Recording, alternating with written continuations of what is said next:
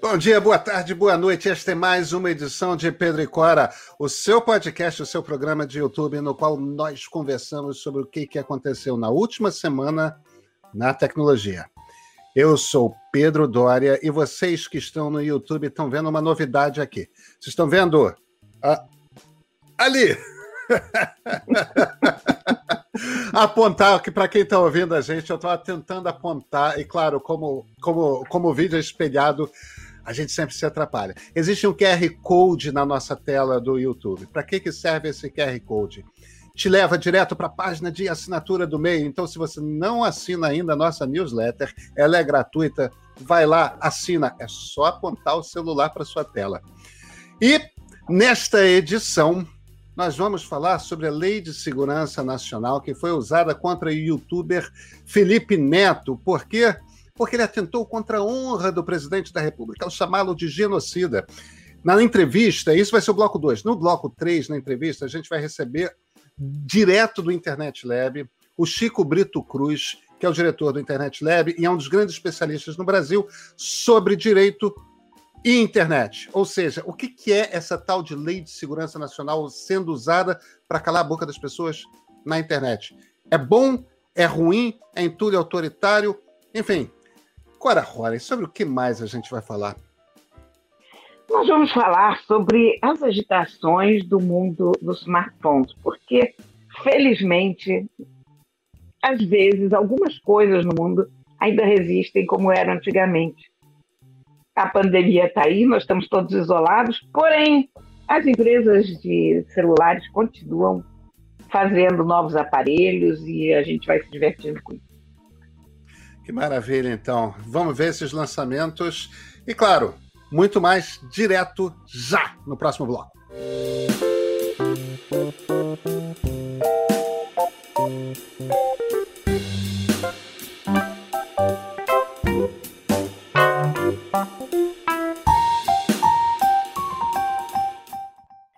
Pedro, eu preciso te dizer que é tanta novidade nessa área dos celulares, dos smartphones, que eu, não, eu estou perdendo a conta. Eu não estou mais me encontrando no meio de tanto lançamento, porque essa semana eu assinei um NDA, que é um Non-Disclosure Agreement, significa que a gente assina um papel para alguém se comprometendo a não divulgar o que a gente vai ver. Então, assinei um Non-Disclosure Agreement com a Motorola sobre novos lançamentos que chegarão no dia 25.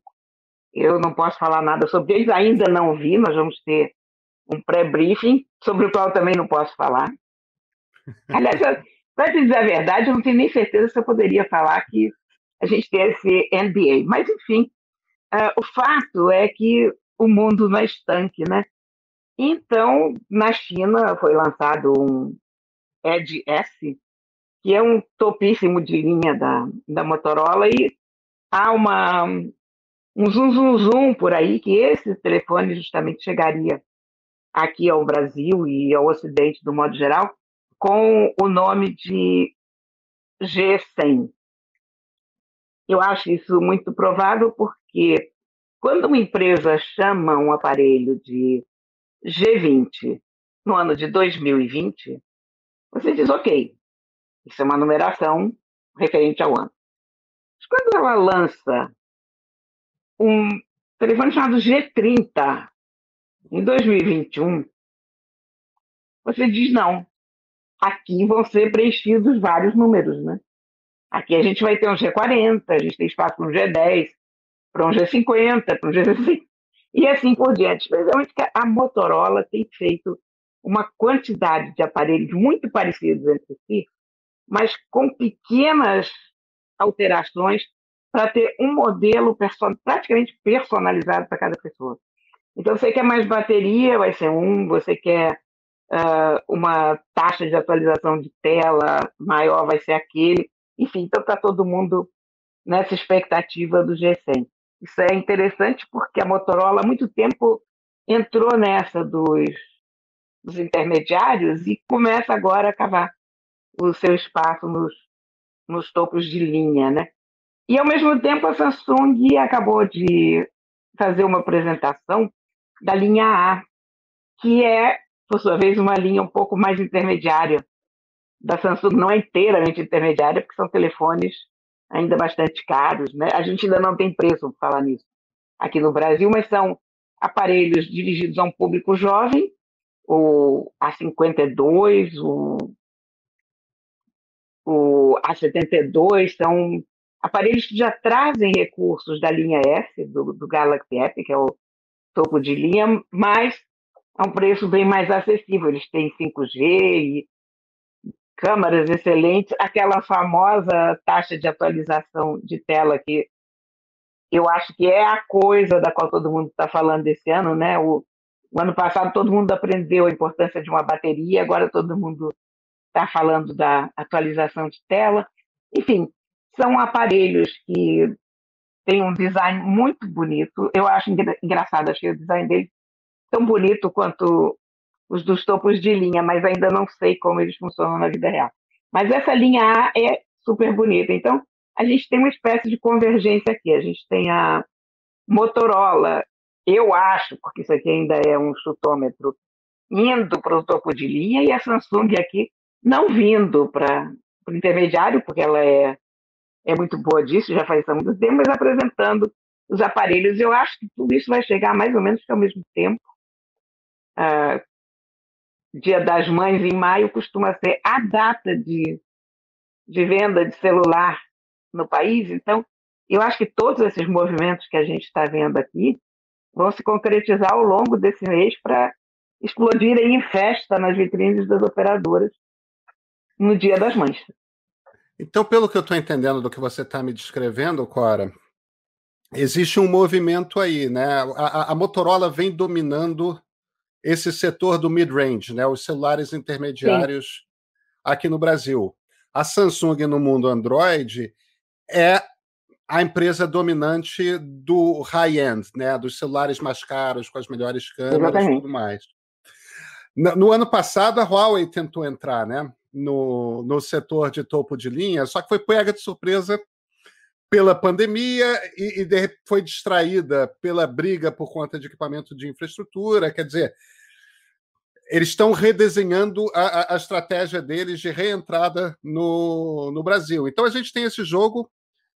Motorola no mid-range domina, Samsung no high-end domina, isso o Android, evidentemente, o, o iPhone corre por fora. E o que você está me descrevendo um pouco é que uma quer um pedaço do mercado da outra, né? Sim, você tem muitos outros players nessa área, né? Tem a Xiaomi, né? tem LG, LG. Você, é, você tem, tem, várias pessoas, mas as principais jogadoras nessas áreas eu acho que continuam sendo, aqui no Brasil, Motorola e Samsung. Samsung sendo o sonho de consumo de todo mundo que usa Android, que é um topo de linha, e a Motorola sendo aquela fornecedora de aparelhos que entregam muito mais do que o preço do que o preço faria supor, né? Quer dizer, aquele, aquele intermediário de valor, digamos assim, o, excelentes aparelhos, muito, muito bons de usar, muito bem acabados, mas que tem um processador do ano passado, esse tipo de coisa. Que no fim eu acho que o usuário, na maior parte das vezes, nem, nem nota muito, né? Pois é, ou seja, esse ano de 2021 teremos um agito aí no mercado brasileiro de smartphones, né? Teremos, teremos. Todo ano a gente tem, mas é tão bom saber que alguma coisa não muda e continua. Na vez. Tá certo. Cora, vamos falar de Felipe Neto? Vamos embora. Cora, no momento, a gente sempre tem que falar no momento, né? Hoje, quinta-feira à noite, dia 18 de março, em que estamos gravando o nosso, nosso Pedro Cora, não existe mais a investigação pela Polícia Civil do Rio sobre o youtuber Felipe Neto. Uma, uma vara criminal da justiça daqui do Estado é, derrubou, e derrubou por um motivo muito simples quem pode usar a Lei de Segurança Nacional para questionar é, questionar críticas ao presidente da República, crimes contra a honra do presidente da República, são Ministério da Justiça Ministério da Justiça, Ministério Público ou as equipes de segurança do presidente, aqueles que cuidam do, da segurança do presidente. Como aqui foi uma coisa feita pelo vereador Carlos Bolsonaro, que apesar de filho, não tem nenhuma autoridade para fazer isso. E como foi a Polícia Civil que foi investigar, e devia ter sido Polícia Federal, a quantidade de vícios é tão grande que acabou. Não tem mais a investigação. Agora, vem cá, foi total tiro pela culatra reclamar, usando, tentando intimidar o Felipe Neto com a Lei de Segurança Nacional, porque ele chamou o Bolsonaro de genocida, né? Total, você não teve essa impressão? Absolutamente, com toda certeza, porque se você olhar os gráficos do Twitter, a, a incidência da expressão Bolsonaro genocida nas últimas semanas, teve um momento de ápice, depois vinha caindo, já estava meio que sendo, eu não vou dizer esquecida, mas sendo, sendo renovada por outras expressões e outras coisas. E aí, o que, que você faz para chamar bastante atenção sobre aquela expressão da qual você não gosta? Você faz um processo em cima dela, pronto. Você reafirma o que todo mundo está dizendo, você bota em destaque, você põe na janela. Então, a curva do Twitter que vinha caindo, ela dispara que é uma loucura. E consegue mais do que isso, porque até aqui Bolsonaro genocida era um meme. As pessoas brincavam com essa ideia, Bolsonaro genocida. Quando esse idiota do Carluxo faz um processo por usando a Lei de Segurança Nacional, por uma pessoa como Felipe Neto, usar a expressão Bolsonaro genocida dizendo que ele está ofendidinho, magoadinho, usando a Lei de Segurança Nacional, isso vira rótulo. Então, a essa altura, o quê? Tem Marchinha do Edu Krieger, tem o Maurício Ricardo.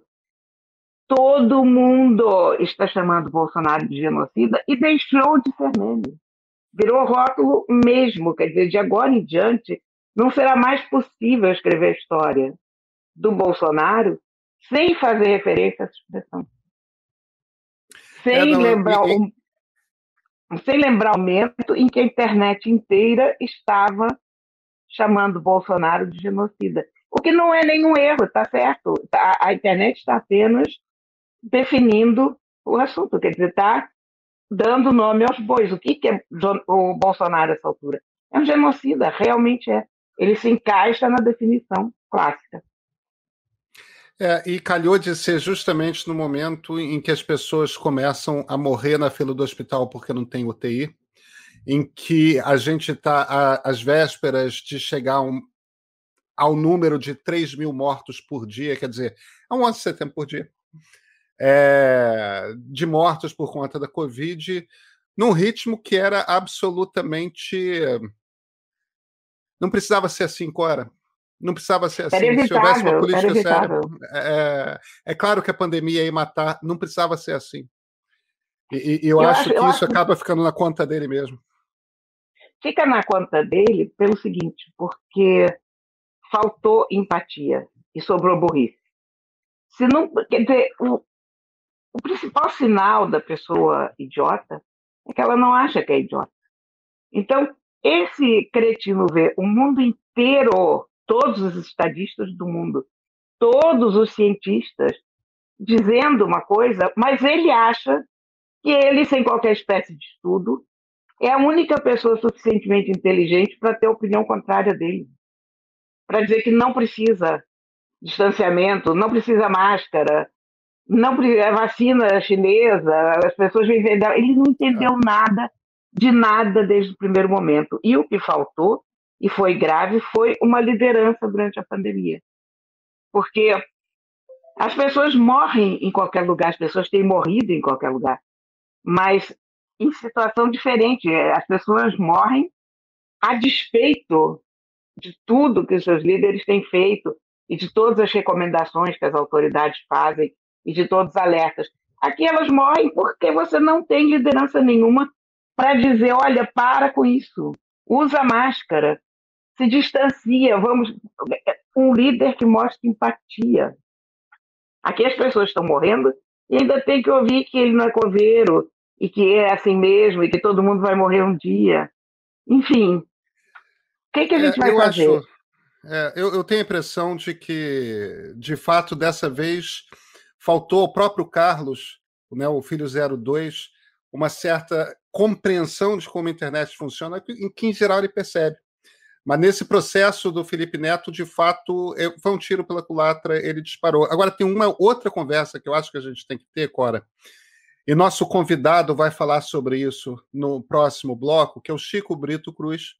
O Chico é diretor do Internet Lab, ele é um dos grandes especialistas no Brasil nessa relação entre direito e internet.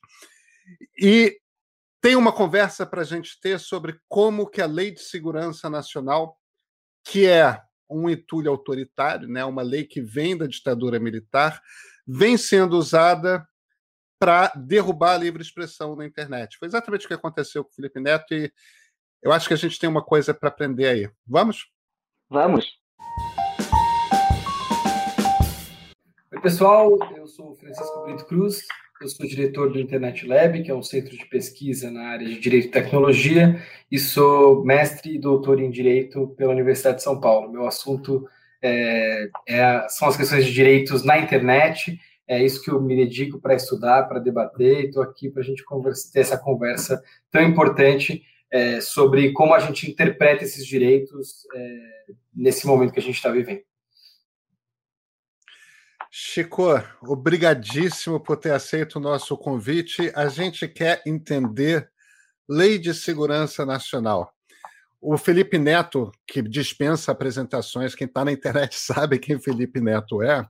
O Felipe Neto houve o início de uma investigação, é, porque o Felipe Neto, num vídeo dele, teria chamado o presidente Jair Bolsonaro de genocida, e de repente a Polícia Civil bateu na porta dele dizendo que ele estava sendo investigado por crime contra a honra do presidente da República enquadrado na Lei de Segurança Nacional.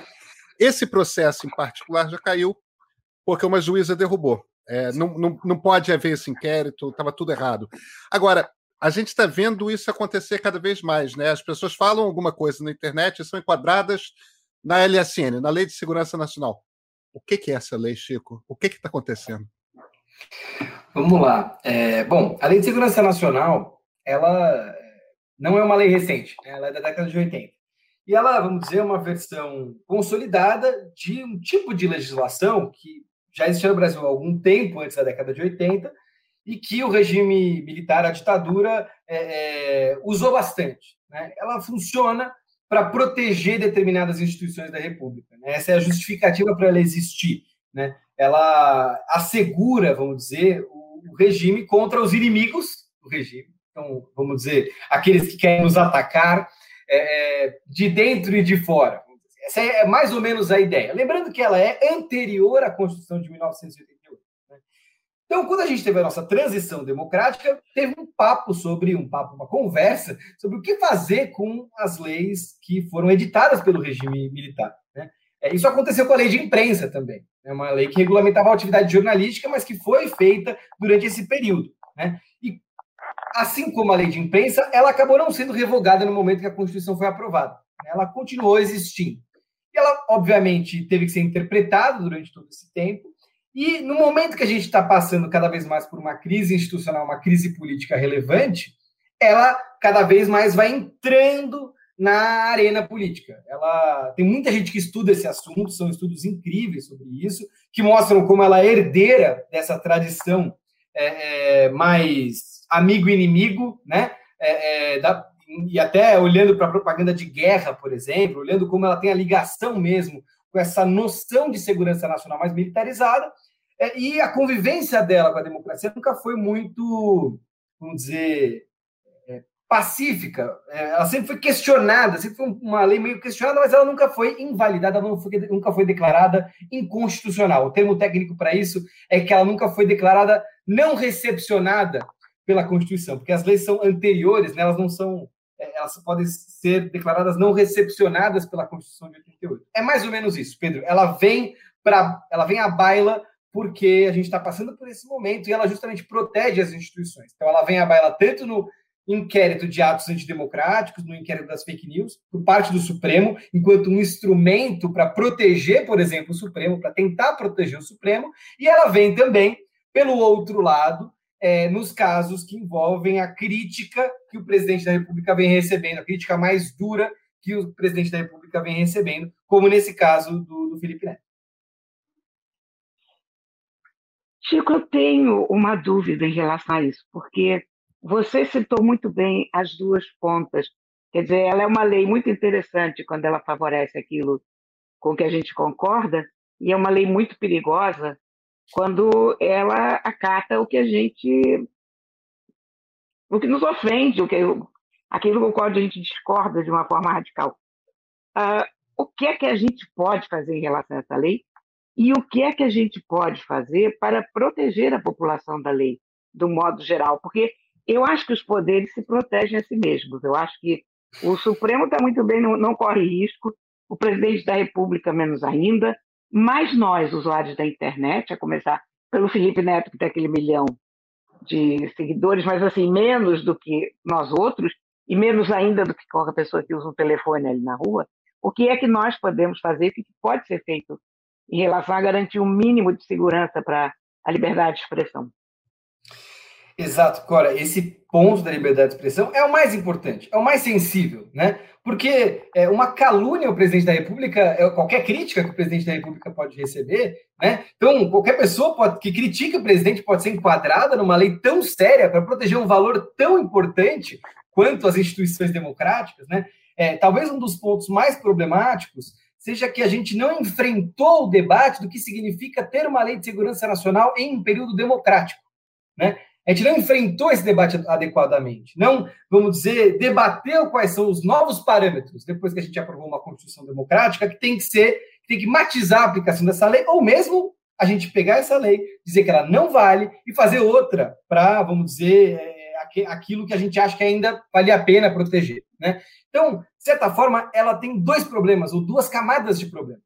Primeira, essa. Ela é, é foi recepcionada ou não pela Constituição? É, como é que ela é, é, é, se encaixa com a ideia de liberdade de expressão? E a segunda é com a, com a ideia de que a expressão também mudou nesse período, e aí que entra a internet. É, hoje em dia é possível que qualquer pessoa poste e viralize.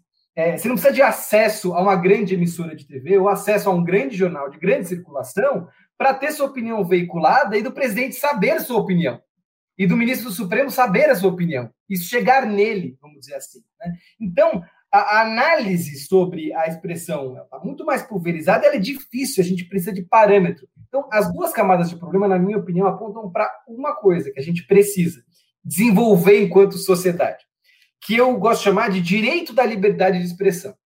Não é bem o direito à liberdade de expressão, é o direito da liberdade de expressão. O que, que significa isso? Significa a gente consolidar quais são as diferenças entre os casos.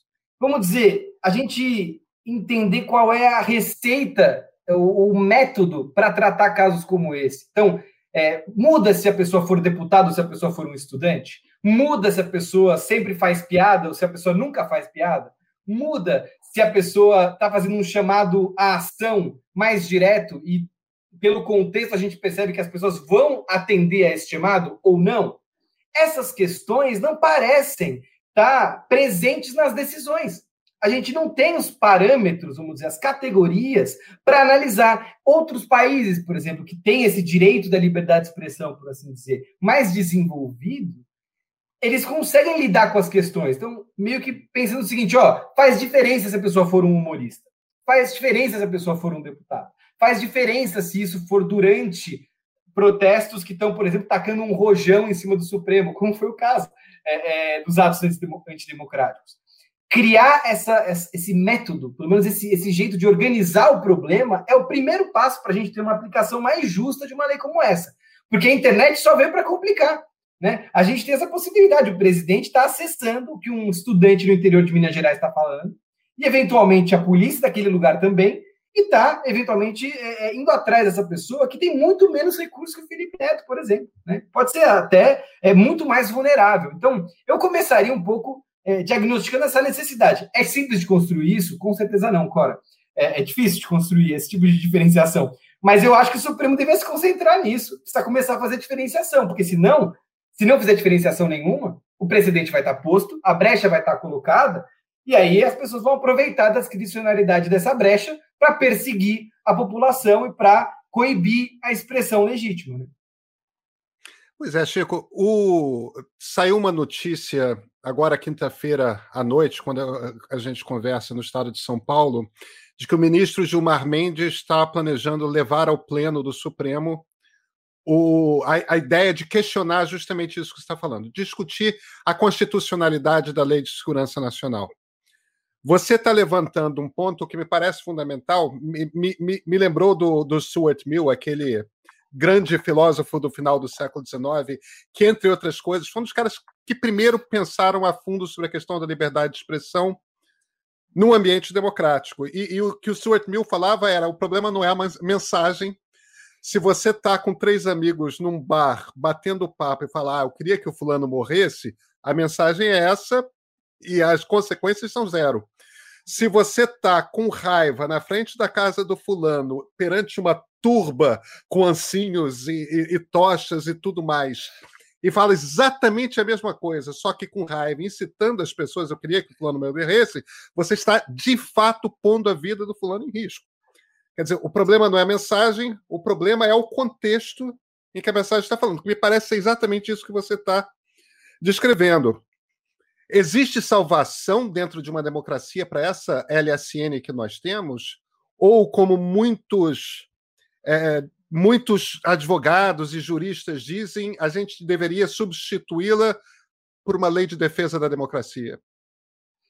Possivelmente, Pedro. Eu acho que é uma, é uma ideia importante. A gente precisa. Eu, eu gosto da ideia. Porque a gente precisa entender o que exatamente numa lei de segurança nacional ou de defesa da democracia a gente gostaria de manter. O que é bom manter? Né? Então, aí a gente vai ter que olhar para exemplos internacionais, a gente vai ter que olhar, por exemplo, para questões que não estão na Lei de Segurança Nacional e que talvez deveriam estar numa possível lei que a gente vai pensar no regime democrático, como, por exemplo, as questões de cibersegurança, que são muito importantes para a gente proteger o regime democrático hoje em dia, que não estavam presentes na década de 80. Então, certamente, tem coisa a se, a se colocar, a se incluir nisso.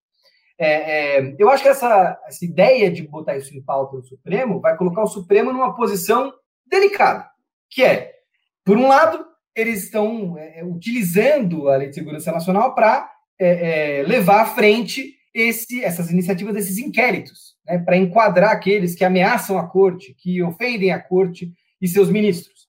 Por outro lado, eles vão ter que lidar com a brecha que eles estão criando é, e com o uso da Lei de Segurança Nacional para é, coibir a expressão legítima e a crítica legítima a qualquer político, inclusive ao Supremo, quando é o caso de expressão e crítica legítima ao Supremo. Então, é bom que o Supremo encare esse problema e cele isso, de certa forma, sobre acho que o risco aí de não ser feito nada, né, de, de é, dos ministros não se animarem para tocar essa discussão, é a situação se agravando em primeira e segunda instância. Né? Porque, é claro, é, é, no caso do Felipe Neto, estava falando, o, a, a, naquele contexto de primeira instância, deu tudo certo, vamos dizer assim, para a expressão, porque teve questões processuais ali que já, já de primeira o caso foi dispensado.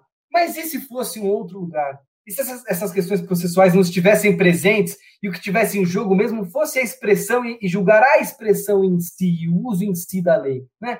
Como é que a gente é, coloca isso no jogo? Lembrando o seguinte: a gente também tem outras leis que precisam olhar, a gente olhar conjuntamente. A lei de abuso de autoridade, por exemplo.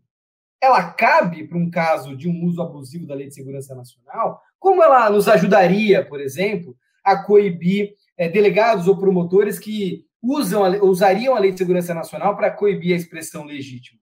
Isso tudo é super importante. Eu acho que são duas tarefas. Uma tarefa, vamos dizer, é a discussão mais é, nas cortes sobre a lei especificamente, a Lei de Segurança Nacional, se vale ou se não vale, se é constitucional ou não, em quais dispositivos é, e claro, como é que essa discussão está no Congresso, e a outra coisa é essa discussão mais ampla sobre os parâmetros da liberdade de expressão, que se aplicariam a qualquer outra questão, além da Lei de Segurança Nacional também. Porque às vezes a coisa não vai entrar na Lei de Segurança Nacional, ou não vai ser a Lei de Segurança Nacional que vai ser utilizada para coibir a crítica, mas tem outros instrumentos, Pedro. Tem vários outros. A calúnia e a difamação são corriqueiramente utilizadas no Brasil para coibir quem está fazendo crítica política ou a figura pública e autoridade. É, isso aparece nos nossos levantamentos do Internet Lab o tempo inteiro com a internet, isso só aumentou. Então, assim, é, não vão sobrar outros instrumentos para controlar discurso, eles já estão presentes, a Lei de Segurança Nacional talvez seja o mais agudo, seja a ponta desse iceberg, vamos dizer assim. Chico, a gente antigamente chamava isso de entulho autoritário, todo esse material legislativo opressivo que nos foi legado pela ditadura. Ah, você falou que tudo é uma questão de interpretação da lei. Eu totalmente concordo. Eu acho que se a gente não tivesse essa interpretação, a gente não precisaria de juízes. Bastava criar um banco de dados, fez isso, pena é aquela e tal. Agora, é possível defender a legislação dos juízes? Dos maus juízes? Esse é o papel do Congresso. Né? É, é, é duro, né? Porque às vezes a gente também é, é, é vê limitações no trabalho do Congresso. Mas é uma. Acho que talvez a, a grande pena ligada a esse entulho é que o Congresso não se moveu antes para discutir. O Congresso discutiu um monte de coisa e vem discutindo um monte de coisa, e nesses trinta e tantos anos, desde a Constituição de 88, o Congresso não decidiu tocar nesse assunto. É, é, acabou aprovando lei, legislação antiterrorismo, acabou aprovando é, outras, vamos dizer, legislações que podiam envolver uma discussão como essa, até, mas não é, é, aprovou várias mudanças do Código Penal, mas não entrou nesse assunto. Por que será que não entrou nesse assunto? Essa é uma boa pergunta. Muitos pesquisadores tentam responder. Será que era delicado demais? Será que ia comprar briga com setores que é, já tinham, vamos dizer, feito algum acordo nessa transição para a democracia? É possível, sinceramente, eu acho que é mais, mais ou menos por aí, porque ela, o porquê ela não foi discutida. Mas é, é, é, responsabilidade do Congresso que essa lei não foi rediscutida ainda. Não é responsabilidade só dos juízes de fazer, fazer o que der para fazer com ela, vamos dizer assim. Eu concordo, eu acho que é, é, é bem o que a gente chama de entulho autoritário mesmo. É uma pena a gente não ter feito, enfrentado essa discussão na democracia. É por, a gente está pagando preço por isso agora, eu acho.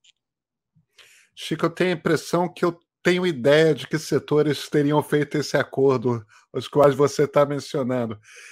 Chico Brito Cruz, olha, obrigadíssimo por essa conversa. Não sei quanto agora, mas para mim está tudo mais claro a respeito da LSN. Agradeço muito o convite, gente. Adorei conversar com vocês. Contem sempre comigo.